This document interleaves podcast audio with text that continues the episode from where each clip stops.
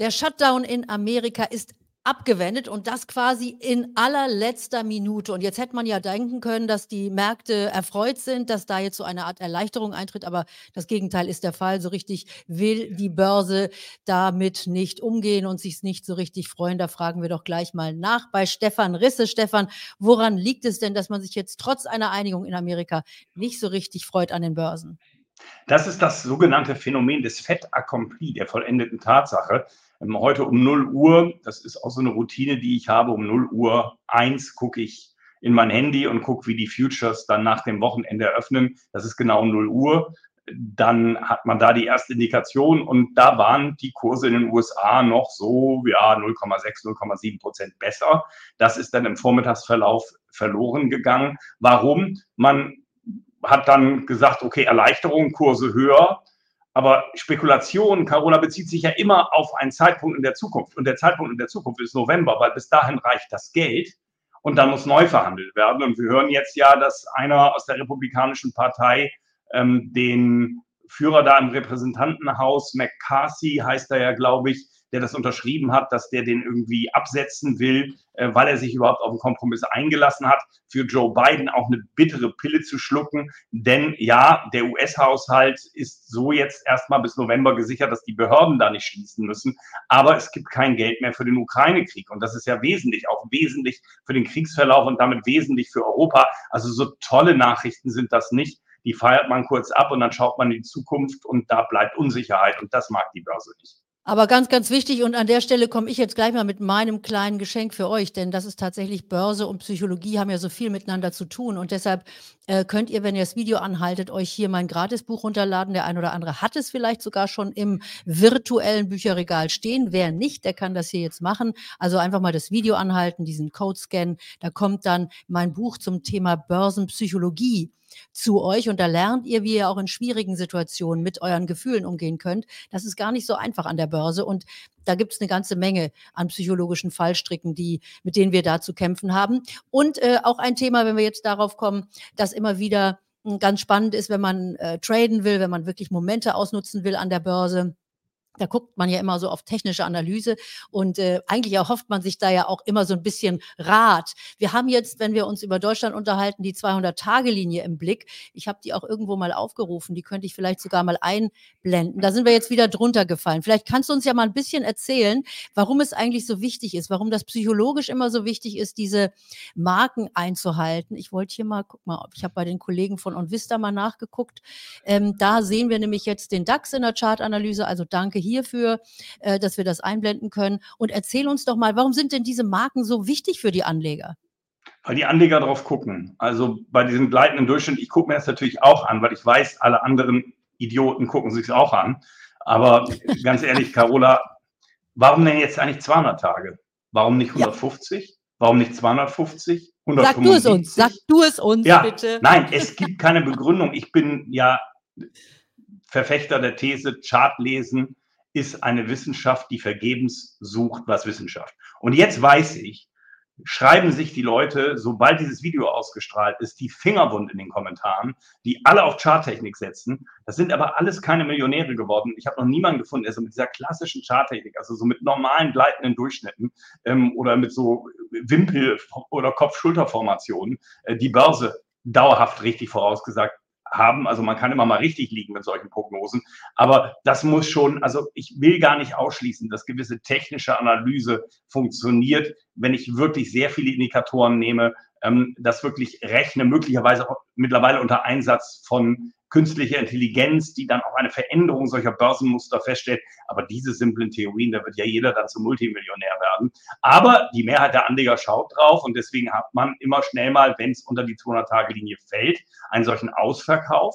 Ähm, und dann, und das ist dann schon das Interessante, wenn der Markt grundsätzlich eigentlich ein Markt ist, der eine Stärke hat, der eigentlich nach oben will, ähm, dann ist das eine willkommene Gelegenheit reinzugehen, weil dann haben die letzten ausverkauft, diese Charttechniker, und dann geht es wieder nach oben.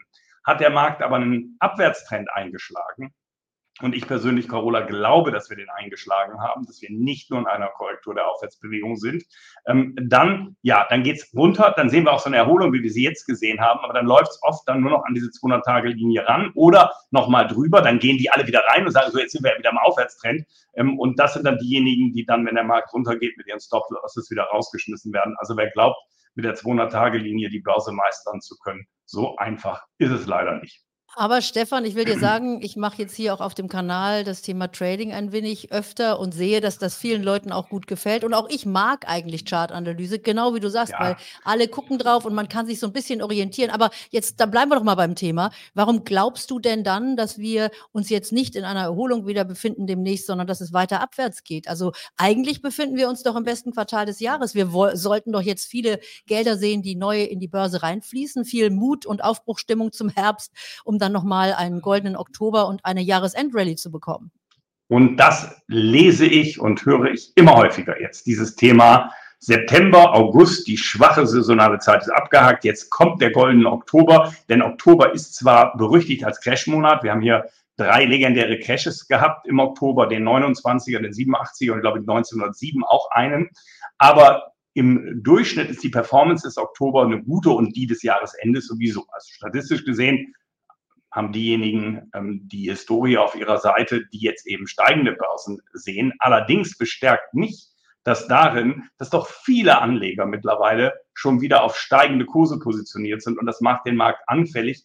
Anfällig deswegen, Carola, weil wir in einer Phase restriktiver Geldpolitik sind, die auf die Realwirtschaft, aber auf die Börse mit Zeitverzögerung negativ wirkt. Wir haben Geldmengen, die nominal betrachtet in Europa und den USA, wenn wir uns die Geldmenge M1 angucken, die sind während der Corona-Zeit explodiert und jetzt schrumpfen die mit 10 Prozent. Das habe ich in meiner Phase als Börsianer noch nicht erlebt. Ich weiß gar nicht, ob es das überhaupt mal in der Historie gab. Die Notenbankbilanzen werden abgeschmolzen. Und unter, in dem Szenario kann ich mir nicht vorstellen, dass wir weiter steigende Aktienkurse sehen. Wir sehen diese Liquiditätseinschränkungen, wir sehen aber diese auch gestiegenen Zinsen in den USA, die sogenannte Risikoprämie für Aktien. Also was, wie viel ist die Gewinnrendite der Aktienunternehmen, also nicht die Dividendenrendite, die ist sowieso kleiner, aber die Gewinnrendite, also wenn ich den gesamten Gewinn rechne, auf den Preis der Unternehmen, wie viel ist die noch höher als die von zehnjährigen Anleihen? Nur noch minimal in den USA. Wenn du die kurzfristigen Zinsen nimmst, dann kriegst du kurzfristig mehr als die Gewinnrendite der Unternehmen. Und da frage ich mich, wie viele kluge Anleger setzen dann alles noch auf Aktien? Langfristig bleiben wir dabei. Aktien, beste Geldanlage. Aber ich glaube eher nicht an den goldenen Oktober, sondern eher, dass wir nochmal deutlich fallende Kurse sehen. Ich will kein Cash voraussagen. Und ich sehe auch die Jahresendrallye nicht, weil das Problem ist tatsächlich, wir haben erstmals eine Krise, denn die Wirtschaft schwächt sich ab. Ob wir jetzt Soft Landing kriegen, Carola, oder eine Rezession in den USA. Die Wirtschaft schwächt sich ab. Punkt. Normalerweise in den letzten 40 Jahren hätten die Notenbanken die Zinsen bereits gesenkt, weil wir keine Inflation hatten. Jetzt haben wir aber Inflation bei gleichzeitig starkem Arbeitsmarkt. Und die werden die Zinsen, glaube ich, nicht weiter anheben, aber sie werden sie erstmal nicht senken. Und damit fehlt eigentlich der frische Treibstoff, die Liquidität, das Lebenselixier für die Börse. Und jetzt noch ein Satz zur Charttechnik, auch wenn sie dir gefällt. Das passt in die deutsche Seele. Ja, wir sind doch das Volk der Ingenieure. Da kann man so eine schöne gerade Linie als Unterstützung anlegen. Und das sieht dann so schön aus, weil im Nachhinein legst du die Linie natürlich genau da an, wo immer die Tiefpunkte waren. Und dann sieht das so wunderbar aus. Ähm, aber ja, man kann damit so ganz einfache Logik entfalten, aber ich fürchte, es bringt einem am Ende nichts. Ich Aber freue Stefan, mich auf die ganzen YouTube-Kommentare. Nee, wir laden dich dann zu unserem nächsten Trading-Webinar ein und werden dich dann vielleicht doch noch überzeugen können, dass wir da so das ein oder andere ähm, Besteck haben, mit dem man das dann etwas besser dazu, darstellen kann. Dazu kann ich ja was beitragen, weil ähm, Markttechnik spielt für mich schon eine Rolle. Was ich mir angucke, sind Sentiment-Indikatoren. Denn die geben mir Aufschluss darüber, wie viele Anleger sind jetzt von der breiten Masse investiert. Ja, Costolani sprach von den Zittrigen. Ja, sind die drin im Markt oder sind die Zittrigen draußen und haben die hartgesottenen die Papiere. Und das kann ich an Stimmungsindikatoren ablesen. Da verfolge ich einen breiten Strauß. Also da sind wir uns einig, das kann man sich angucken. Und da habe ich aber auch eine, eine fundamentale Begründung dafür. Ne? Wenn alle optimistisch sind, sind alle investiert, haben kein Geld mehr, können dann nicht noch neue Aktien kaufen. Und wenn dann von der Geldpolitik äh, also kein frisches Geld zur Verfügung gestellt wird von den Notenbanken, dann geht jeder Hoss irgendwann dementsprechend die Luft aus. Und das finde ich gut, dass du gleich den Fear Greed einblendest. Ja, aber klar doch. Der steht auf vier. Jetzt muss man bei dem Fear Greed Index Folgendes sagen, dass der ähm, nicht nur Stimmungsindikatoren beinhaltet, sondern auch Trendindikatoren. Der geht immer, wenn die Aktienmärkte runtergehen, auch dann irgendwann in den äh, Vier-Bereich. Aber es ist auch so, dass andere Stimmungsindikatoren, wie die amerikanischen Privatanleger, die sich alle abgekühlt haben. Sie sind aber alle nicht in einer Zone oder in einem Bereich, wo ich ein extremes Kaufsignal habe. Also wenn wir wirklich im Abwärtstrend sind, dann muss es doch deutlich weiter runtergehen, bevor wir tatsächlich auf jeden Fall mal eine Erholung sehen. Ähm, das ist das eine. Und eben genau das, was du gesagt hast. Jetzt kommt, könnte doch der goldene Oktober, die Jahresende. Das lese ich jetzt rauf und runter. Ähm, ich verfolge wirklich unfassbar viel so die Schlagzeilen, um so diese Stimmungsgemengelage zu erfassen. Und ich finde nicht, dass die in der Breite noch pessimistisch ist, sondern eher leicht optimistisch. Und das macht den Markt dann anfällig in einer solchen, in einem solchen geldpolitischen Umfeld. Und hier sehen wir also Fear and Greed Index von CNN ist der immer wieder, den habe ich schon öfter auch in dem Money Talk eingeblendet. Also auch das ein Index, auf den wir immer mal wieder gucken hier. Und ich habe übrigens auch einen eigenen äh, Indikator jetzt schon mit unserer Community hier im Money Talk. Und äh, ich muss dir sagen, wir liegen eigentlich auch immer ganz gut. Und äh, insofern nehme ich das mal jetzt wieder raus und uns dazu.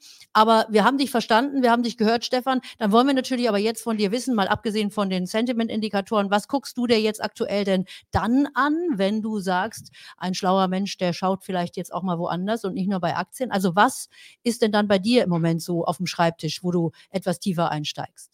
Sentiment spielt eine große Rolle. Dann gucke ich mir an, wie entwickeln sich die Geldmengen, habe ich auch schon erwähnt. Und das ist aber alles Markt insgesamt. Und du redest aber ja mit einem Kapitalmarktstrategen, der für einen Value-Investor unterwegs ist. Und der schaut sich natürlich die Unternehmen an. Warren Buffett interessiert all das, worüber wir geredet haben, 0,0. Er wird es wahrscheinlich auch, auch selbst Sentimentindikatoren für nutzlos empfinden. Charttechnik findet er wahrscheinlich noch nutzloser. Der Mann sieht sich als Investor in Unternehmen. Und das Schöne ist, dass ich mich ja, wenn ich das tue, von Börsenschwankungen völlig befreien kann. Klar, wenn ich dann gute Unternehmen finde zu einem vernünftigen Preis, die kommen mit unter Druck, wenn es runtergeht. Aber wenn ich weiß, dass in den nächsten zehn Jahren über die freien Cashflows, also wenn ich das irgendwie einigermaßen kalkulieren kann, ja, wie bei einer Firma wie Microsoft. Ja, die, die, die wirst du nicht in den nächsten zehn Jahren aus unseren Büros verdrängen, im Leben nicht.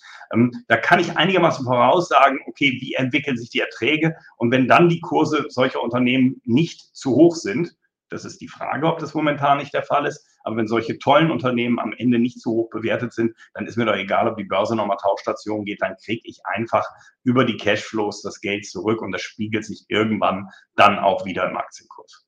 Und da gucken wir uns ja auch genau an diese großen Tanker, wenn ich sie mal so nenne, wie Microsoft oder auch die großen Tech-Unternehmen, die jetzt natürlich auch in diesen neuen Märkten schon wieder große Player sind, die möglicherweise den Markt fast unter sich aufteilen werden, auch wenn wir jetzt über KI sprechen, über Deep Learning, über diese ganzen neuen Systeme, die wir da kennenlernen. Da ist das sicherlich gerade für einen Value-Investor auch der Ansatz zu sagen, diese Unternehmen, die gehören dann eben auch als Basis in jedes Depot und da muss man sich eigentlich auch gar nicht mehr jeden Tag drum kümmern. Kann man trotzdem aber weiterhin Money Talk gucken natürlich, aber ruhig schlafen.